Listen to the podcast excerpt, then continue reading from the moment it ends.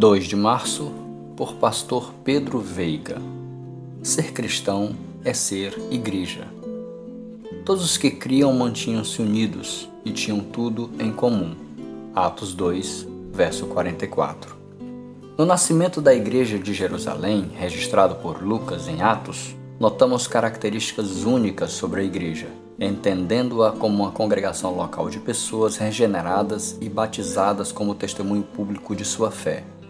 Tais congregações são formadas por livre vontade dessas pessoas, com a finalidade de prestarem culto a Deus, observarem as ordenanças de Jesus e meditarem nos ensinamentos da Bíblia para edificação mútua e propagação do Evangelho.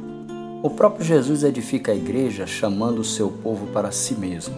Ele a ama tanto que morreu por ela. Amor muitas vezes comparado à entrega perfeita de um marido por sua esposa.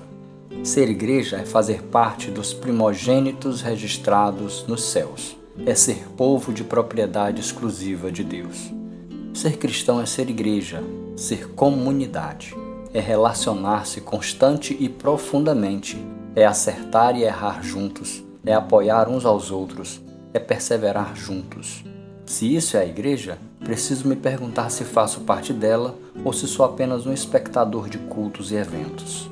Diante dessa realidade, precisamos nos entregar à vida comunitária da Igreja de Cristo, vivendo relacionamentos firmes, saudáveis e constantes, adorando como corpo e cumprindo o propósito central da Igreja na Terra: fazer discípulos.